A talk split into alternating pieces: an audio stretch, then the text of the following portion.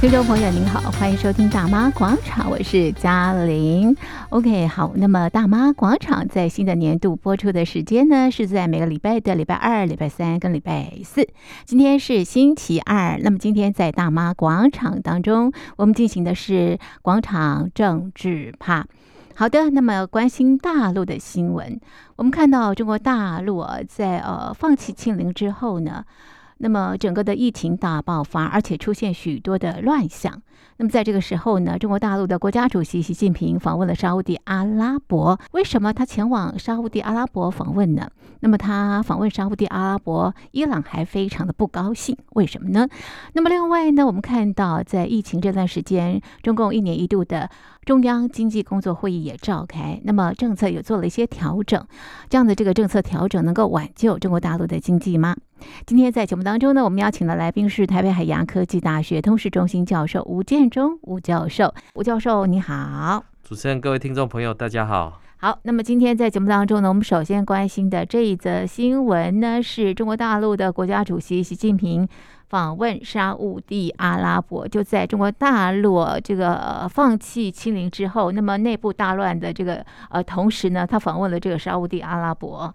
那到底呃，这个中国大陆呃跟沙乌地阿拉伯在这一次的访问当中，分别要得到什么呢？是呃，我想在这个最近里面有两个大消息的一个出现。嗯，嗯，第一个当然就是我们看到这个习近平出访这个、嗯、呃沙乌地阿拉伯，是。跟海湾国家的这个、嗯、呃。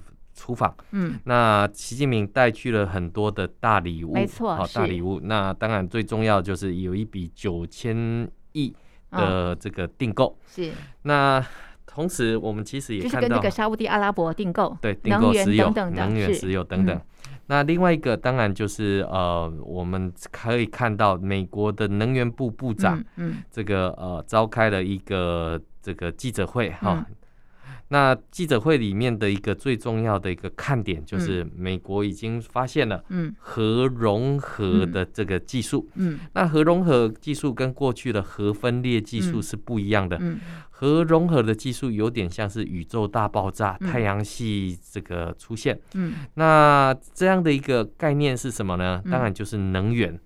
那能源里面哈，我们都知道，过去的一段时间里面，全世界为了呃净零排放的事情，好，到底要不要再继续燃烧石油？嗯，要不要再使用核电？嗯，呃，如何实现这种非核家园的思考？嗯，我们看到联合国有定了一个二零五零净零排放的呃这样的一个目标，是。那台湾也呃为了达到这个目标。台湾希望在二零二五年做到非核家园的这个目的，嗯，嗯，所以如何使用天然资源，包括太阳能、风力、水力各种不同的发电，是。那呃做出各种不同的努力，嗯，而我们看到习近平这一次到沙乌地阿拉伯去访问，其实这个对照来看，就是五月份的时候，拜登也到沙乌地阿拉伯去进行访问，嗯。最后，呃，不能讲说无功而返，嗯，但是也没有能够得到呃西方社会所一致想要达到的一个任务跟目标，嗯，为什么？因为我们看到在乌俄战争这么长的一个时间点里面，嗯、其实呃，俄罗斯一段不断的是输出了石油跟天然气，嗯，来跟全世界各国。来进行这样的一个兜售，嗯，那我们看到随着乌俄战争的这个展开，其实石油跟天然气的价格一直居高不下，所以各国到底要不要制裁俄罗斯？嗯，一方面是呃，当然呃，对于俄罗斯的石油跟天然气，嗯，这个各国都是有它的这个需要。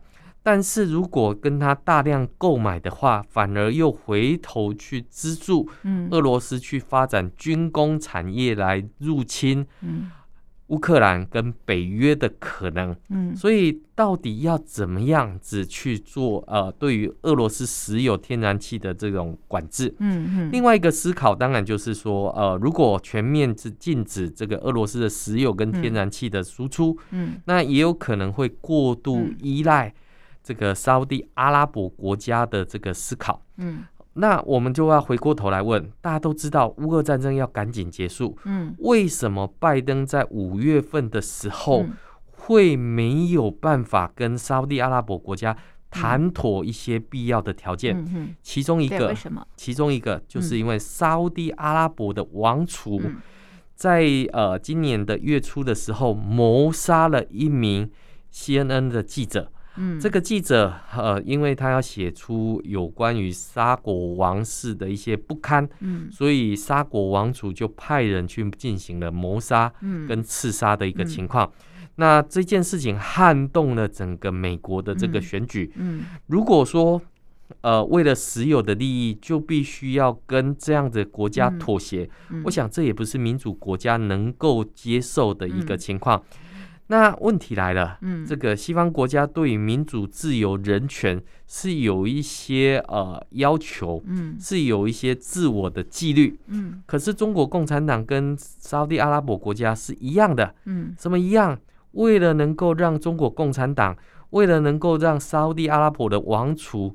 能够长治久安，嗯，那一些有可能会危及国家安全的，甚至于会促成民主化的这样的一个契机，嗯，都全部要把它这个呃，在未萌发之前，全部把它给灭了。嗯，嗯，所以我们看到沙国王族就派人去灭了这个、嗯、呃这一个记者，杀了这个记者，是，然后也。也撼动了整个世界。对，可是我们看到沙国王储有任何因为这样子而受到惩罚吗？没有，舞照跳，马照跑，石油继续卖。是。那我们可以看到，那全世界非常依赖石油，非常依赖这个呃沙乌地阿拉伯这些国家的这个石油产量。嗯。那我们可以看到，呃，那美国对美国来讲。美国其实已经有了两手的准备，嗯，因为我们知道，在过去的一段时间里面，美国已经有了开采页岩油的技术，嗯，而且也已经能够进行商转，嗯，而中国在过去里面，它是呃现在海湾国家最大的石油购买国，嗯，所以它等于是 这个沙地阿拉伯这些国家最好的盟伴，最好的友邦，而且利益。价值完全一模一样，嗯，那所以他们两个就是一拍即合，嗯、所以我们看到，当习近平连任之后，嗯、西方各国没有给他任何一个好脸色，嗯、反而在沙乌地阿拉伯里面，他得到了温暖，嗯，所以他带了这么大笔的订单，嗯，两、嗯、方是一拍即合，是，可是为什么一拍即合？嗯、习近平最想要做到的就是。那我以后跟你买石油，可可不可以用人民币计价就好，不要再用石那个美金来计价了嘛。那我这样一来一回，我还有汇差，还有什么之类？为什么你们不干脆用人民币来进行计价就好？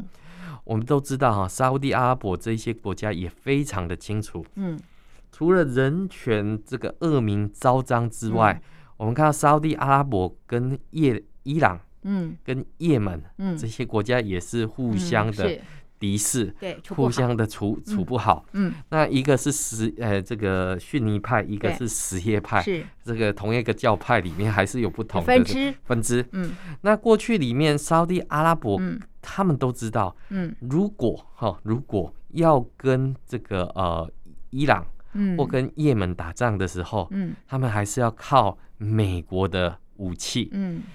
要靠美国的援助，那对于其他国家的援助，他们没有那么大的信心。之前啊，这个中国曾经说，那这样子好了，嗯，美国他们的援助哈都比较空虚，嗯，那由我们来派驻，嗯，来援助这个呃这个沙乌地阿拉伯跟也门的这个。这个打仗，嗯哼，那中国就说来，那我这边有这个彩虹无人机，嗯，这个提供给你做这个嗯所谓的御敌，嗯，跟这个突击使用。结果没想到沙乌地阿拉伯接受了这个援赠之后。它的彩虹无人机一飞出去就被也门击落了。是，那这个这个跟这个珠海航空展上面所说的这个彩虹无人机制空力长久、杀敌无数，这这些完全是天差地别。后来沙乌地阿拉伯想一想看一看，还是跟美国比较好。所以一样的，我们看到沙乌地阿拉伯跟东亚的国家都有一个共同的想法，就是安全靠美国，是。经济靠中国。所以我们看到这个为什么这个习近平带了这个大礼包到沙乌地阿拉伯之后，却没有办法呃产生，比如说以人民币来计价这个石油的这这种情况。嗯，所以我们可以看到哈，我们可以看到从这两者之间，呃，对于许多的这些发展而言，或者是对于这些的想法，国际政治是这个样子。嗯，其实呃，包括了这个阿拉伯国家。他们是信奉伊斯兰教，教那对于这个呃伊斯兰教兄弟的这个呃部分啊、包括对新疆啊，嗯、对于这个呃回族他们的这个同情跟遭遇，嗯、其实是有共同血浓于水的这种部分。嗯嗯、那中国大陆对于这一块是它不可放、嗯、不可分割的这个呃既有领土。是，所以我们看到就是说呃这个。中共跟沙地阿拉伯之间，其实他们是各怀鬼胎，是。那互相计算，所以这种有点貌合神离的这种感觉。但是在有必要的时候，大家还是能够站在一起，然后来进行这些结盟跟合作的这一个运动。嗯，但是呢，我们刚第前面也提到，嗯，美国现在已经在开展所谓的核融合的这个技术。对。呃，它的页岩油的开采其实是可开采也可不开采。嗯、那我们现在看到这个美国开始进行这种核融合的的技术之后，那如果开发成功，也许不用再担心核废料的问题。是。那发展出来的这个能源，或者是新能源车，是。我们现在看到中国大陆在发展什么？新能源车，是电动车。是。电动车吃什么？不是吃石油，是吃电。是。那所以将来跟沙乌地阿拉伯买油的几率大不大？会越来越低。是是。所以你就可以看得出来。所以这些沙乌地阿拉伯国家也很担心啊。万一大家都不用石油了，改用电动车之后，那我的石油要卖给谁？好，这个就是另外一个层次的问题。是。而现在中国的这种电动车也开始不断的去突破，比如说它的比亚迪，它的这个呃特斯拉，对，好，在中国大陆卖的红红火火。可是现在也别忘记哦，美国的通用汽车，嗯嗯，台湾的红海到美国去设立要制作电动车，嗯，都可以看得出来，电动车是下一个产业的这种呃突破，或者是下一个阶段的这种产业。是，所以用石油的这种所谓传统型汽车会被渐渐的呃取代。是，所以我们可以看到。当沙乌地阿拉伯如果不会在人权上面做改善的时候，它的可利用性的价值会越来越低，那它可能就会被国际之间制裁的可能性也会越来越大。那更重要的是，现在中国当然是跟这个沙乌地阿拉伯国家买石油。嗯。现在俄罗斯居然造了一条天然气管到这个中国境内，要确保。天然气的供应无虞，嗯，这块里面看起来好像是互相这个嗯所谓的取暖，嗯，可是也别忘记哦，哦，俄国跟这个俄罗斯也有北溪一号，嗯，北溪二号，是。这个说关是就会关的哦，如果关系不好的时候，那我们现在看到俄罗斯对于中国的态度也是高度的不满啊，你怎么没有站在我的这个立场上面来帮我发声或什么之类？中共也害怕被西方制裁，所以也都把距离保持的远远的。那所以换句话说，他不是把鸡蛋放在同一个篮子上，他去跟海湾国家合作，他去跟俄罗斯合作，都是为了确保他的石油供应能够完全无语的情况之下，才能够去发展所谓中华民族伟大复兴。所以我们看到整个的国际政治的图像是这个样子。但是也别忘记哈，这个呃，我们过去里面我们看到有波湾战争，嗯、有海湾战争等等，这一些都是一个不太稳定的这种地缘政治的火药库，什么时候要烧起来，什么时候又要付出庞大的代价。现在的关注点当然是在乌俄战争。是。那二零二三年的这个展望里面，会不会在这个巴尔顿的火药库里面又烧了起来？嗯，我想这个对于中共在这个三海湾国家里面的投资，嗯，可能就要去盘算盘算，会不会因为战乱之后必须要投入更多等等。嗯，我想这个为什么美国没有持续在这个海湾国家进行去投资，是。反而去转而去寻求新能源的这种突破？我想这个就是嗯，领先者的一个优势，跟落后者想要呃有的一个后发优势，是这截然不太同意的一个地方。是那那中国大陆有可能啊，这个取代美国啊，那么在中东取得一一些这个影响力吗？呃，我我想中共一直很希望能够在这个。呃，海湾国家在中东这些地方取得它相对应的影响力。对。但是我们也可以看到哈，这个这些地国家或这些地方，嗯，除了没有人权之外，这个地方穷到连只剩下石油。嗯，是。那所以唯一的价值就唯一的价值，所以它没有其他的能源或资源的一个合作的情况之下。那照理来讲，沙漠地区不是应该有可以盖很多太阳能板吗？嗯、可是因为他们有石油，他们就不太想再去做这一方面的突破。因为太阳很大、啊 对，对，所以我们就可以看到。是然后更重要的是，嗯、呃，就是中国当然是希望能够在沙乌地阿拉伯海湾国家里面，这个呃，在进行这样的一个牵头，是或这样的一个插旗。啊，所以我们看到中国有所谓的海湾国家加的这样的一个合作的一个面貌，但是到底要合作些什么？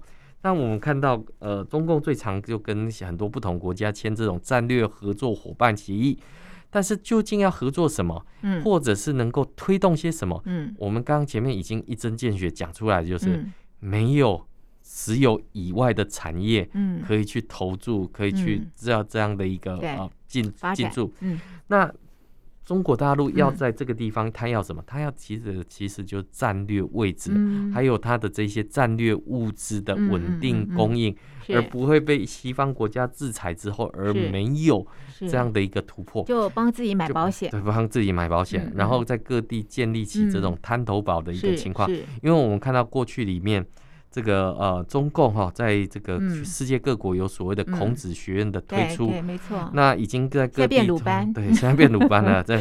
所以然后还有秘密 警察，对对，就这个他在海外干的都不会是好事，但是被揪出来。如果能够在这个海湾国家建立起这样的滩头堡，嗯，远可以进入欧洲，嗯，那近可以在中东地区建立起这种啊策反或者是这些的部队，那对中共来讲的话。这是他长远布局的一部分，哦、是，所以我们会看到，就是说这几年里面，习近平跟沙乌地阿拉伯的国家着力甚深，哈，着力甚深。嗯，那虽然呃各怀鬼胎，嗯、但是也能够互相取暖的情况之下，嗯、所以呃，对于这个习近平想要把自自己所谓的一带一路的产品卖出去，其实波湾国家是一个蛮不错的地方了哈，因为。呃，波湾国家制造业不发达，而中国的这些制造业的这些产品，是。卖到波湾国家里面，其实都还蛮不错的，是。哦，或者有一定的销路。那现在已经有很多的中国厂商，嗯，在这个地方里面去谋划做生意等等。嗯、那所以我们可以看到哈，就是说，呃，中国跟海湾国家的这个合作，嗯，或者跟波湾国家这边的这个呃经营上面来讲的话，嗯、这个。这个着力甚深的点哈，是比西方国家更要深入了。嗯、这也是西方国家应该要去关注的一个重点。是，不过这个呃，习近平跟沙乌地阿拉伯走得近啊，那么伊朗为什么不高兴啊？呃，伊我们常讲 伊朗是这个是呃。个跟中国的好兄弟啊，中国有几个好兄弟，第一个是巴基斯坦，好，他们叫巴铁嘛，哈，是。那这个跟伊朗也是啊，所以伊朗吃味 嘛，伊伊朗当然吃味啊，这个 你没有挺我就算了，居然还去跟他人家眉来眼去，然后甚至于这个对伊朗来讲，你这个跟他购买石油，等于是在资助沙乌地阿拉伯国家。有更多的钱可以来，他们两个又不对头，对不对？对，他们两个又不对头，是，所以你就可以看到这个国际政治之间当然没有永远的朋友啊，是是。但呃，对于自己的国家利益的计算上面来讲的话，当然是最重要，是是。更别忘记哈，伊朗也是一个剥削人权非常严重的一个地方，嗯，所以这些国家其实都有个共同的语言，嗯。那对中共来讲的话，其实。呃，伊朗跟沙利阿拉伯的矛盾不就是宗教里面的这个矛盾而已嘛？嗯嗯嗯、这个其实是人民内部的冲突，对，是可以做一些沟通跟解决。是所以中共其实也是想要扮演起这样子的一个角色。嗯，嗯所以如何能够把伊朗或者也门，甚至于这个、嗯、这个啊波湾国家里面的这些串起来，嗯，哦，这个其实是能够在这个宗教里面去做解决。嗯啊，中共偏偏又是无神论者，和 这个要去做这样的一个、嗯、呃这个起承转合的话，嗯嗯，其实也不是那么的容易。对呀，所以我们可以看到，就是说，呃，且战且走的一个情况之下，目前现在。呃，中东国家有一批便宜的石油要出售，嗯嗯、而中国又有购买这种石油的需求的时候，两、嗯、者当然一拍即合。嗯、那如何修补跟伊朗的关系？我想，因为伊朗跟这个邻近的国家也都处得不好，对、嗯，所以中共就有很多可以去这个运筹帷幄的这种空间，所以这个可以继续的安抚。对这个我们可以看到了，包括伊朗跟谁也不好，跟印度也不好啊。那中国最近又跟印度在这个东南地区又互又互相丢石头，是啊，所以他也可以透过印度再去牵制这个伊朗的这个部分。所以你就可以看到，就是说。呃，何谓远交近攻？嗯、何谓合纵连横？嗯，大概在这几个国家里面，大概都可以看都可以看得到。我们接下来来看中国大陆一年一度的中央经济工作会议哦，哎，好像这个政策做了一些调整。过去要共同富裕，国进民退。那么在这次的会议当中呢，要重新支持民营经济，还有民营企业。吴教授，你觉得这个转折是为了什么？我想哈，这个呃，中国大陆的经济不好，嗯，而且动荡不安，当然是已经是非常明显的事情。嗯，那当然我们可以看到，这个呃，在中央经济工作会议里面，其实最重要的就是要所谓的稳经济。对，那怎么稳呢？我们可以看到，就是不要再往下掉就好。嗯，那不要再往下掉呢？嗯，我们看到已经很多的民营企业早就苦哈哈。早就已经这个无所适从，对啊，疫情 影响经济太大了。这个实体的经济影响非常的巨大。那对于呃这些所谓民生的这些经济来讲的话，嗯，更是看不到尽头。嗯，我们看到哈，在这个中央经济工作会议出、嗯、呃这个结论出来之前，其实包括了我们看到在放开这个动态清零之后，已经有许多的地方政府哈。已经迫不及待想要带团到各国去进行这个呃抢订单的这个情况，是。可是我们知道这已经为时已晚了，因为各国都已经在过耶诞节了，是。你才要去抢订单，那各国都已经在放耶耶诞假期的时候，你还要去抢订单，是。这个基本上就是呃这个时机不对，时机不对，吹口哨壮胆的一个情况。那。当然有做总比没有做好。可是我们现在看到，当西方社会开始跟中国进行供应链的脱钩的时候，那你的这些产品要卖到什么地方去？而中国大陆的市场如果又不是呃西方所需要的这个市场的时候，那恐怕这个呃回过头来。还是只有这些传统的这一些国家，嗯，可以去进行这样的一个支持跟呃合作的这种空间，嗯，那甚至于我们可以看到，像现在呃各国不断的呃要撤出自己的厂商，比如说我们看到呃像这个红海集团哈，这个已经撤出对中国紫光集团的这个嗯。这个投资，是。那这个投资的背后，当然我们可以思考的是，包括了我们看到富士康。在河南郑州厂两次的这种大逃亡的事件之后，那对于整个中国大陆的这种动态清零的这种思考，或者是对于这个呃民众呃的这种工资的不断提升，劳动力成本不断的调升之后。这个地方其实已经不太适合再进行投资，所以我们看到不断的转进东南亚国家或者是非洲国家去进行这些投资。嗯、更重要的是，还有一些高科技产品已经开始重返美国。嗯，这个美国制造业也开始要进行复苏的一个情况。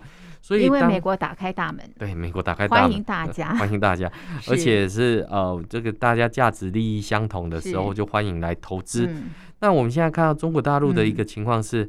他也想要放开，嗯，但是一放开之后，现在的情况是，嗯，呃，不要说找不到工人，嗯、各地方疫情反复之后，嗯，那对于整个工厂的顺利交货跟准时交货都成了问题之后，那谁还敢在你这个地方去投资跟经营？而且不确定性太高。而且最重要的是，我们看到一个国家要能够稳定整个经济的情况，绝对不能穷兵黩武啊！我们看到中共动不动就说要恫吓台湾，要这个呃这个打击这个台湾的一个情况，而且不断的这个不管是呃这个军军备或者是军事的演习等等。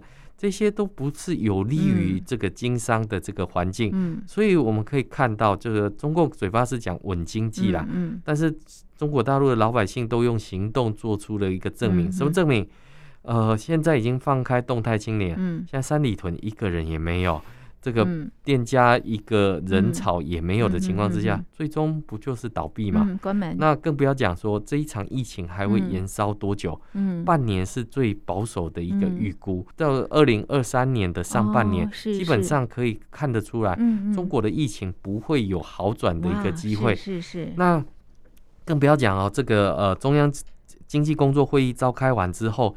接着，中共又只召开了这个中国农村会议，农村工作会议，最重要是啥？要美丽农村，要振兴乡村啊，对，同样的一套道路啊。一个中央经济工作会议是要振兴城市里面的经济，然后这边是要这这个稳定农村的经济。是，那我们可以看到，在呃过去里面，一九七九年之后的这种呃政治发展，其实都是民营企业。去拉动国营企业，没错。而我们看到过去里面，不管是打击这个资本，或者是监管资本，或打击房地产之后，那都可以看到什么事情？就是资本开始在逃跑，嗯，资金外逃。嗯，我们看到最近有一个新闻，大家也许有看到，嗯，这个阿里巴巴的马云，嗯，现在在日本香根，呃，东京近郊的香根，在泡汤，是。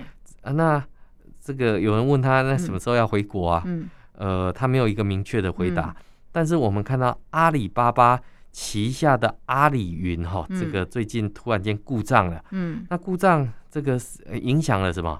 影响了这个数字货币。嗯，好，我们看到澳门的银河用它的系统，北京的这个数位币欧易也是用它的系统。那有人就在怀疑啊，这个。这个是真的是系统故障，哦、还是他在搬移这一些人民币出去的一个讲？换句话说，富豪出逃的情况非常严重。哦、那富豪都出逃了，嗯，那中国的经济还会好吗？是，是我们看到这个呃，不管是像这个呃。呃，像 SOHO 的潘石屹夫妇，他早就已经跑到美国了，跑到纽约去了，要做房地产的嘛。然后这个这个恒恒大集团，对，啊，这个跑不掉啊，但是也留下很多的这些坏账。是，那王健林跑不跑不掉，可是他的他的这个投资，很多都打水漂了。是，那所以你可以看得到，现在能够推动整个中国大陆的经济。会跑到哪里去？嗯，海外，海外就会往海外跑。不跑的话，道德劝说要捐献。对啊，那如果不跑的话，那现在中国大陆能做什么？再印钞票。嗯，那再印钞票的情况之下，为什么？通膨。呃，这个会让整个中国大陆的人民币贬值。哦，是。全世界都在打击通膨，就是要把钞票回收。对对对。那中国接下来如果还是印钞票的方式，那到底是刺激了经济，是还是让整个经济雪上加霜？人民币贬值之后，它的东西变得更加的便宜，反而更卖不出去的情况之下，那这个不是雪上加霜的一个部分吗？所以我们就可以看到，富人出逃的这个现象已经不是。口头的这种行，已经早就已经是各种不同的这个行动。他可能被共同富裕吓跑了啦，所以现在不共同富裕啦。他说要尊重这个名气啊，因为因为要尊重名气啊，可是名气也没钱啊。你被割韭完韭菜之后，名气也很害怕。你哪一天又叫我这个要捐献了？这个所有的这这个这个资产或者各种的这种部分，其实都是共产党所有啦。其实不用想太多，共产党要收回就是要收回。他他可能。觉得改革开放太走资派了，要收回来变社会主义啊！对啊，你看像腾讯，中共入股一趴啊，对啊，这整个整个企业就是他的啦。啊，对，你怎么会以为一股啊？对啊，九十九趴是是民营企业，按你说是九十九趴听一趴的，还是一趴听九十九趴？照道理应该是九十九趴听一趴的啊。是啊，在在中国大陆，我就是哎九十九趴听一趴的。对，所以你就可以看到，就是说。在这样的一个思考之下，其实呃，在共产党的管制底下，他说收就收，说了算，说说说了就算。所以你可以看到，富人 有本书啊，我这个我蛮喜欢读的。有钱人跟你想的不一样，真的是跟你想的不一样。那更不要讲了，像最近这个特斯拉的这个呃创办人，这个这个叫马斯克，他现在。他不断的卖他的这个股票，对，好，那为什么他要卖股票？他对他对未来的前景并不看好。哦，那特斯拉不是在中国卖了很多的这个电动车吗？对啊，现在是电动车的市场啊。但是别忘记了，中国制造的比亚迪正在急起直追当中啊，市占率也不断的提升啊。你的 know how 很快就会被人家赶上了。那更不要讲，我们现在看到。